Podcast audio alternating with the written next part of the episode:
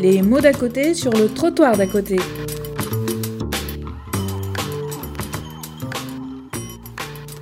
Pour conclure cette journée très riche, je proposerai quelques contrepoints.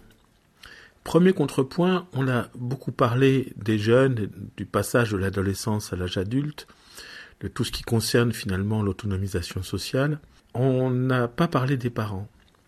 L'acide nous dit pourtant qu'un enfant doit être d'abord protégé par ses parents et que ses parents ont droit d'être aidés par une communauté et que cette communauté a le droit d'être aidée au niveau politique. Et donc dans cet emboîtement des aides, l'adolescence est souvent un grand révélateur il y a effectivement une différence fondamentale entre les jeunes qui sont soutenus par leurs parents et ceux qui ne le sont pas, du fait d'une incapacité, de conflit, de délaissement. Mais cette question, pour moi, c'est qui soutient ses parents et notamment qui soutient les parents les plus en difficulté. Beaucoup de nos lois sont faites pour des parents supposés capables de demander de l'aide et d'adhérer à des mesures de soutien. Les parents les plus en difficulté, tels que les travaux de Karl Charité au Québec euh, nous permettent de comprendre, par exemple, le, concept de négligence, nous dit que ces parents, finalement, ont, ont cinq ou six problèmes cumulés, c'est-à-dire l'isolement social tout d'abord, des troubles psychiques, des dépendances à des produits, dans les cas les plus graves aussi, pour les femmes, une surnatalité, c'est-à-dire trop d'enfants par rapport aux capacités parentales, avec ce que nous décrit Michel Lemay, ce vieux rêve d'un enfant réparateur, mais cet enfant réparateur devient vite un enfant persécuteur. Plusieurs auteurs nous aident à comprendre en fait ces difficultés, par exemple Jean Furtos, son concept de souffrance psychique d'origine sociale, Laurent Cohenen et son concept d'enfermement dans le refus de la relation d'aide. Pour les adolescents, Laurent Cohenen nous dit, et je vais le lire, les adolescents sans demande sont par définition ceux-là qui pensent qu'aucune réponse valable ne peut leur être apportée par le monde des adultes.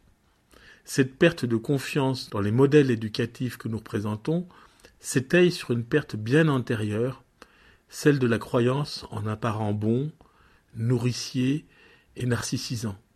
Et donc on voit que ce fonctionnement qui se construit sur plusieurs années, mais il se renforce à l'adolescence. Il est très difficile de demander de l'aide à l'adolescence. Deuxième contrepoint, on a parlé de différents publics aujourd'hui, des orphelins, des MNA, des jeunes de la protection de l'enfance, des NIT, c'est très important, effectivement, de connaître les difficultés des familles, de connaître les difficultés des jeunes, mais ça aboutit à un risque, c'est que les, associations, les ONG les plus puissantes appuient avec force pour défendre leur public, ce qui conduit le politique à multiplier les réponses catégorielles.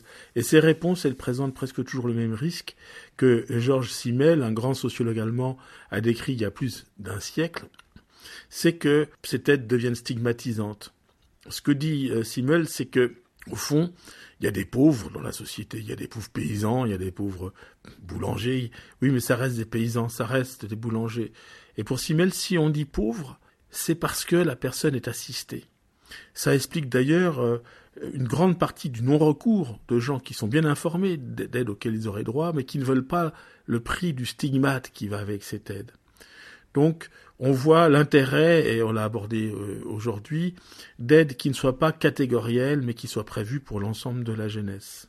Alors, dernière chose, il a été beaucoup question, et euh, Gilles Paillard l'a plusieurs fois mis en avant, de l'importance que les, associations, les bénévoles, les politiques, que tout ce beau monde collabore.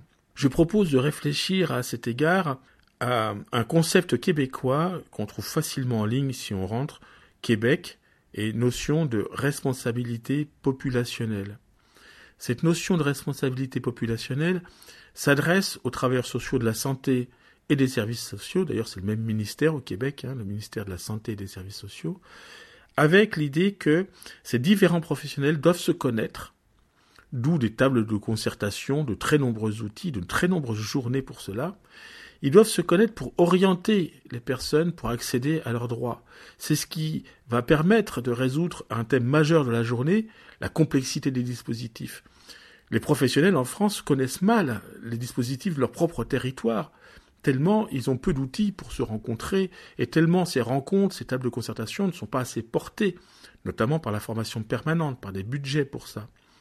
Et donc, dans la responsabilité populationnelle, on est responsable d'orienter les publics vers les bonnes personnes que l'on connaît, mais on est aussi responsable des publics qui n'accèdent pas à de l'aide, aide dont ils auraient besoin. Et là, ça s'articule avec l'université pour faire des recherches à ce sujet-là et diffuser des informations. Donc, euh, je propose de, de réfléchir à cette notion de responsabilité populationnelle. Enfin, pour conclure, je voudrais dire l'intérêt des travaux de l'OMS depuis plusieurs années. Ça s'est développé en Occident beaucoup, ça apparaît seulement maintenant en France. C'est tous les travaux d'aide des jeunes à partir de la notion de compétences psychosociales. Donc si vous rentrez, vous rentrez compétences psychosociales OMS, vous allez trouver plein de textes qui commencent par décrire ces dix grandes compétences qui marchent par paire. Je vous les lis rapidement. Savoir résoudre des problèmes, savoir prendre des décisions, avoir une pensée critique, avoir une pensée créative, savoir communiquer efficacement, être habile dans les relations personnelles, avoir conscience de soi, avoir de l'empathie pour les autres, savoir gérer son stress, savoir gérer ses émotions. Dans de nombreux dispositifs, comme en France par exemple la mission Papillagou, des professionnels interviennent auprès de collégiens pour développer confiance en soi, confiance dans le groupe à partir de jeux, coopératif, extrêmement bien conçu. Ce qui apparaît, c'est aussi une souffrance des jeunes qui est liée au fait qu'on on peut être laissé de côté par ses parents, on peut être laissé de côté par la société, mais on peut être aussi laissé de côté par ses pairs, PAIRS. Et cette souffrance de ne pas avoir assez confiance en soi et assez confiance dans le groupe, ça se travaille. Et donc on, on voit des expériences qui montrent, quand on en fait le bilan, bien finalement, ces jeunes ont mis au travail tout un tas de dimensions de confiance en soi, de confiance dans le groupe, au travers de jeux qui montrent la violence qu'il peut y avoir entre les pairs.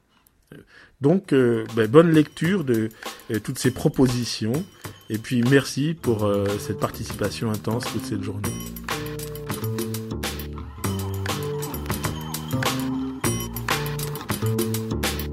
C'était les mots d'à côté sur le trottoir d'à côté.